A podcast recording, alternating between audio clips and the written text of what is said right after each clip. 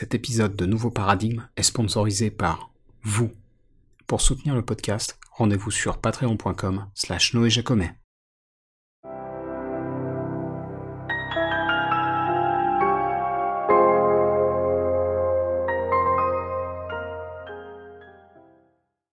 Salut à toutes et à tous, je m'appelle Noé Jacomet et vous écoutez Nouveau Paradigme, le podcast qui explore les problèmes et les courants de pensée qui parcourent notre société, sans tabou et sans préjugés. Alors avant d'attaquer, je voulais vous tenir au courant de l'avancée de mon projet de traduction. Il me reste 2-3 semaines de boulot, donc c'est bientôt terminé. Et en plus, l'auteur a trouvé un éditeur francophone au Canada, mais qui devrait permettre du coup de publier le livre en France. Donc euh, dès que j'en saurai plus là-dessus, je vous le dirai. Et de toute façon, je prévois d'avoir l'auteur dans le podcast pour un épisode spécial où on parlera de son livre et, de l'aventure qui a été sa vie euh, plus généralement. Alors pour commencer l'épisode d'aujourd'hui, qui n'a rien à voir puisqu'il traite du mensonge, euh, ce que je vais faire, c'est que je vais vous lire l'intro d'un bouquin que j'ai réécouté en version audio récemment. Encore une fois, on a affaire à Samaris. Euh, je sais que je fais souvent référence à cet auteur, mais en fait c'est pour deux raisons. Euh, d'abord parce que je l'ai beaucoup lu et donc je connais plutôt bien son travail. Euh, et puis surtout parce que je pense que malgré son succès, il n'est pas reconnu à sa juste valeur. C'est-à-dire que je pense que l'histoire se souviendra de lui longtemps, vraiment. C'est un penseur qui est très intéressant à mon sens. Je suis pas toujours d'accord avec lui, mais je trouve qu'il a par contre toujours de bons arguments. Et donc en l'occurrence, le livre en question s'appelle tout simplement Lying, et donc je vous en ai traduit quelques paragraphes introductifs. Euh, les voici. Parmi les nombreux paradoxes de la condition humaine, il en est un qui est plus étrange et plus significatif que les autres. Nous nous comportons fréquemment de façon à garantir notre propre malheur. La vie de beaucoup d'entre nous ne consiste qu'en une marche consciente et inexorable vers les remords, les regrets, la culpabilité et la déception. Et ces blessures ne semblent dans aucun autre domaine aussi évitables que dans les mensonges que nous racontons à nos semblables. Mentir est la voie royale vers le chaos. Quand j'étudiais à Stanford, j'ai suivi un cours qui a profondément changé ma vie. Le cours s'appelait l'analyste éthique, et il était enseigné sous forme de dialogue socratique avec un professeur extrêmement doué, Ronald A. Howard. Ces discussions se concentraient autour d'une unique question d'éthique. Est-il immoral de mentir? Premier abord, cela peut sembler être une fondation un peu légère sur laquelle baser l'intégralité d'un cours de fac. En outre, la plupart des gens considèrent d'ailleurs généralement qu'il est effectivement immoral de mentir, et ils considèrent aussi que le mensonge est justifié dans certaines situations. Pourtant, ce qui était si fascinant dans ce cours, c'est à quel point il était difficile de trouver des exemples de mensonges vertueux qui pouvaient résister à l'analyse du professeur Howard. Même dans un scénario impliquant des nazis toquant à la porte et Anne Frank cachée dans le grenier, Howard semblait toujours capable de trouver des vérités bonnes à dire, mais aussi des conséquences encore plus catastrophiques vers lesquelles le mensonge pouvait mener. Fin de la citation. Donc comme vous l'avez vu, le travail de Harris s'appuie lui-même sur les cours de Ronald Howard, et la thèse qu'il défend est assez simple en théorie et pourtant assez peu fréquente en pratique. Et justement, j'ai décidé de parler de ce sujet aujourd'hui parce que c'est une question qui, à chaque fois que je l'évoque, suscite beaucoup de circonspection chez les gens. Récemment, par exemple, j'étais à un événement de famille, et il y avait tous mes cousins, cousines, et à un moment de la soirée, on a justement discuté entre nous de ce sujet, du mensonge, et notamment dans le contexte éducatif, parce que, à part moi, tout le monde a des enfants de ce côté-là de la famille. Et bah là encore, du point de vue de mes cousins, cousines, ça paraissait compliqué de pas mentir à ses enfants. L'exemple le plus parlant, c'est celui du Père Noël, puisqu'en Europe, bah, ça fait partie des traditions de dire ou de laisser croire à son enfant que le Père Noël est une vraie personne qui amène littéralement les cadeaux aux enfants le soir de Noël. Alors avant de se pencher sur les différents exemples, et notamment ce cas-là, je pense que ce serait pas mal de définir un peu de quoi on parle. Mentir, c'est faire en sorte, volontairement, qu'une personne pense quelque chose de différent de ce que vous savez, ou en tout cas de ce que vous pensez être la vérité. On peut mentir de plein de façons différentes. On peut par exemple mentir en disant des choses qui sont factuellement vraies, mais qui laissent à penser autre chose que la vérité. Là-dessus, euh, Harris donne un très bon exemple que je vais adapter à la sauce française. Imaginons que je me rende dans le 8e arrondissement de Paris, au 55 rue du Faubourg Saint-Honoré, et que j'appelle le siège social de LVMH. Allô, oui, bonjour, c'est Noé Jacomet, je vous appelle depuis le palais de l'Élysée, euh, j'aimerais parler à Bernard Arnault, s'il vous plaît. Bah, techniquement, dans cette phrase, il n'y a rien qui est faux. Pourtant, implicitement, tout est fait pour tromper mon interlocuteur, lui faire croire des choses qui sont différentes de la réalité de ma situation. Et donc là, on a une forme de mensonge, même si je n'ai rien dit de faux. Plus largement d'ailleurs, il faut distinguer deux types de mensonges, le mensonge par commission et le mensonge par omission. Le premier, bah, il est complètement standard, c'est quand quelqu'un dit quelque chose qui est faux dans le but de tromper une personne. Le second, il est un peu plus subtil, c'est quand quelqu'un laisse dire ou penser une chose dont il sait qu'elle est fausse. Un très bon exemple de ça, c'est par exemple quand votre enfant justement vous parle du Père Noël et que vous n'avez pas envie de lui gâcher le plaisir en lui révélant que bah non, le Père Noël n'existe pas. Et donc justement, on va revenir sur l'exemple du Père Noël. Quand je parlais de ça avec mes cousines, ce que m'a dit l'une d'elles et ça m'a fait réfléchir, c'est qu'il y a aussi une pression sociale qui pèse sur les parents. Parce que elle et son mari, bah justement, ils voulaient pas mentir à leur fille à ce sujet quand elle était petite, mais ils ont dû un peu s'y résoudre ou au moins rester dans, une forme d'omission par rapport aux décisions des autres parents des enfants qui entouraient leur fille. moi, la question que ça me pose, c'est qu'est-ce qui se passe quand l'enfant découvre qu'on lui a menti? Quel est le résultat en termes psychologiques? Personnellement, j'ai pas de souvenir là-dessus, mais je sais qu'il y a des gens qui se sont sentis complètement trahis par leurs parents quand ils ont réalisé euh, la, machination entre guillemets du Père Noël. Et c'est compréhensible. Je pense que le risque d'endommager la confiance qui peut régner entre parents et enfants, il est trop grand, et que le jeu en vaut pas vraiment la chandelle. Surtout que dans le cas du Père Noël ou de la petite souris, ça me paraît complètement superflu. Je veux dire, un gosse, ça déborde déjà d'imagination. Il n'y a absolument pas d'intérêt, de mon point de vue, à en remettre une couche avec des fictions euh, qui sont présentées comme véridiques. Et d'ailleurs, on y reviendra, mais j'ai le même problème avec les religions. Alors évidemment, pour moi qui n'ai pas d'enfant, c'est facile d'avoir un avis tranché, puisque finalement je reste que dans la théorie, et j'ai jamais à mettre en pratique quoi que ce soit. Pour autant, il y a des gens qui défendent cette thèse et qui ont des gosses. Ça m'arrive, c'en est un bon exemple justement. Euh, ce qui prouve que donc c'est une théorie, euh, une hypothèse qui est défendable en pratique. Alors, entendons-nous bien, hein, je suis pas du tout en train de dire qu'il faut traiter les enfants comme des adultes et que toute vérité est bonne à leur dire. C'est tout à fait normal qu'on ait mis en place des normes pour protéger les enfants de certaines choses. Le sexe, c'est une activité d'adulte par exemple, et donc tout ce qui a trait de manière explicite au sexe, ça me paraît euh, tout à fait pertinent d'en préserver les enfants. Même chose pour la violence d'ailleurs. Là-dessus, l'exemple que je donnais à mes cousines, euh, c'est que moi, en 2015, quand il y a eu les attentats en France, j'ai voulu comprendre euh, qui était Daesh, pourquoi il faisait ce qu'il faisait, et donc j'ai regardé un certain nombre de vidéos que, bah, que Daesh produisait. Alors je sais pas si vous, vous l'avez fait, mais dedans il y a des choses qui sont... c'est atroce, quoi. Et je voudrais surtout pas qu'un enfant voit ça. Donc voilà, évidemment, il y a un juste milieu à trouver avec les enfants.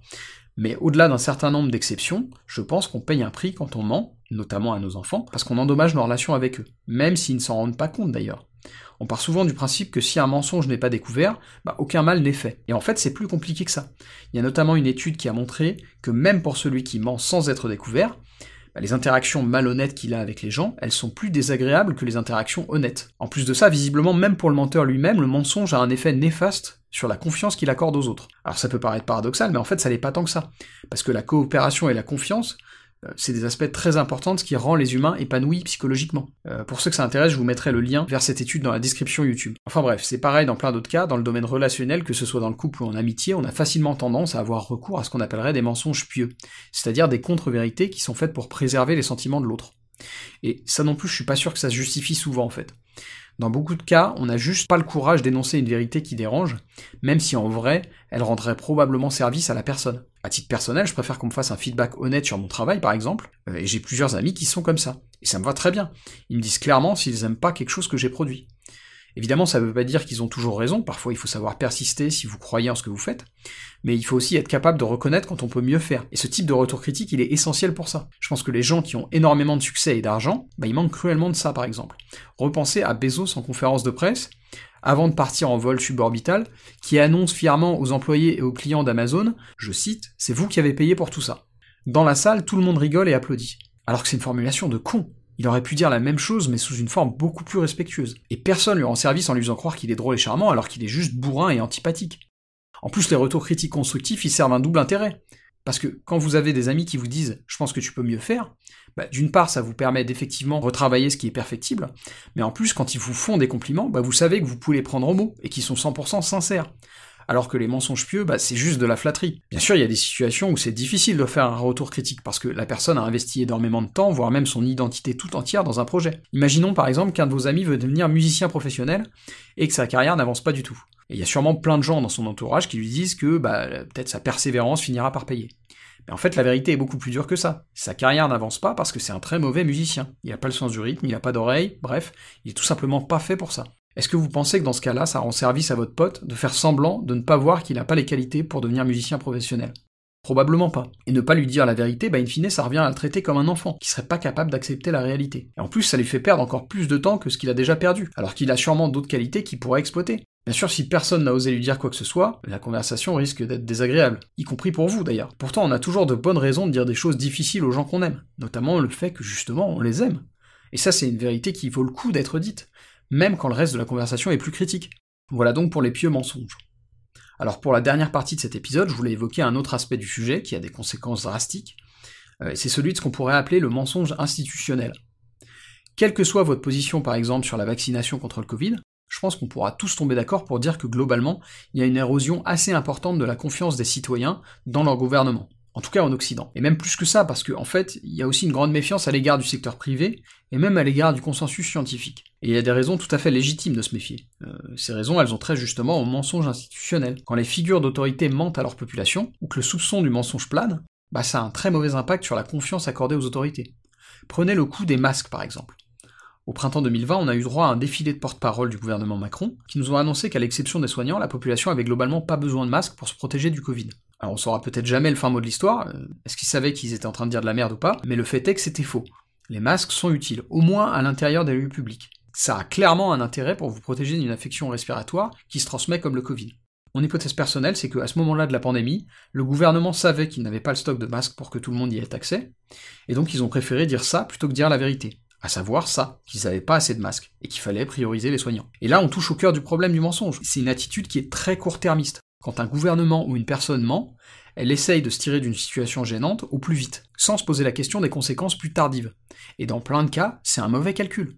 Regardez Cahuzac, regardez Fillon, ou bien regardez justement le cas des masques. Si mon hypothèse est juste, vous pensez pas que le gouvernement aurait mieux fait d'assumer? Et en plus, c'est pas nécessairement de leur faute spécifiquement à eux. La production de masques en France, l'une des usines les plus importantes, elle a commencé à être sacrifiée dès 2011, quand elle a été rachetée par un groupe américain. Donc la clique à Macron, ils auraient très bien pu rejeter la faute sur les quinquennats précédents. Et à mon sens, ils auraient mieux fait. Enfin bref, tout ça pour dire que le mensonge, c'est rarement une solution viable sur le long terme, et je pense qu'aujourd'hui, on en paie le prix notamment dans le cadre de la crise sanitaire, parce que c'est difficile de savoir à qui se fier, notamment du fait des mensonges institutionnels. En plus, parfois, les complots sont avérés. Ce qu'a révélé Snowden en 2013, c'était bien une forme de complot, même si ça pouvait paraître incroyable à l'époque. Et à chaque fois qu'un gouvernement dissimule ses intentions de la sorte, bah ça détruit un peu plus la confiance des citoyens dans leurs autorités. Donc c'est probablement le domaine dans lequel le mensonge a les conséquences les plus importantes. Pour autant, on est tous aussi conscients du fait que dans les choses qui sont dénoncées par les gens qui s'inscrivent en porte-à-faux du gouvernement, ben, il y a des énergumènes qui ont clairement pas toutes leurs facultés. Si vous avez besoin d'être convaincu sur ce point, je vous invite à regarder la dernière enquête du vidéaste Babor sur Michael Vendetta. Et c'est pas le seul. Hein. Parmi les gens qui refusent le vaccin, il y a beaucoup de gens pas sérieux du tout, y compris des gens avec des parcours dans le domaine de la santé. Louis Fouché et surtout Christian Perron, par exemple, ils disent aussi beaucoup de bêtises. Et là, je vous renvoie à ma vidéo sur Rokaya Diallo et Papacito, parce que je pense qu'il faut bien garder en tête que c'est pas parce que vous considérez qu'une personne a tort que tous ses opposants ont automatiquement raison. Alors je vais pas épiloguer sur le Covid, la vaccination, etc., parce que même si c'est lié, c'est pas tout à fait le sujet. Ce que j'aimerais dire pour conclure, c'est que le mensonge, bah, ça me semblait intéressant d'en parler parce que c'est un point d'entrée parfait vers la philo et en particulier vers l'éthique. Dans le sens où, comme on a déjà tous menti, que ce soit pour de bonnes ou de mauvaises raisons, bah, le sujet, il a une portée qui est incontestablement universelle. Alors je sais pas si je vous ai convaincu, je pense que si vous avez l'habitude justement de dire des mensonges pieux, bah, ce qui vaut le coup, c'est peut-être d'essayer de les analyser. Est-ce que vous dites vraiment ces mensonges pour préserver vos proches de la souffrance, ou bien est-ce que c'est plutôt parce que vous n'avez pas le courage de leur dire des vérités qu'ils auraient pourtant intérêt à entendre? Alors il n'y a que vous qui pouvez répondre à ça, mais posez-vous la question. Si vous étiez à leur place, à la place de vos proches, vous préféreriez qu'on soit honnête avec vous ou pas? De mon point de vue, on gagne toujours à faire face à la réalité, même quand elle est difficile. Et c'est pour ça que j'aime pas trop les religions. Dans beaucoup de cas, j'ai l'impression qu'elles nous infantilisent en nous racontant des histoires rassurantes sur l'au-delà, le sens de la vie, etc. Et que, en faisant ça, bah, elles nous volent une partie de ce qui rend la vie intéressante, à savoir cette part de mystère, cette probabilité que la vie terrestre soit tout ce qu'on est, et que donc il faille en tirer le meilleur parti. Enfin bref, là encore on effleure un autre sujet sur lequel, comme d'habitude, on aura l'occasion de revenir dans de prochains épisodes de Nouveaux Paradigmes. Euh, j'espère que ces réflexions sur la thématique du mensonge vous ont plu. Euh, petit ajout d'ailleurs de dernière minute, je viens d'apprendre que le livre de Samaris, euh, donc Lying, existe en VF. il est publié par les éditions du Cherche Midi sous le titre Mensonge, au pluriel. Donc n'hésitez pas à le lire, ça vaut vraiment vraiment le coup. Et en attendant, prenez soin de vous, et à la prochaine dans Nouveau Paradigme.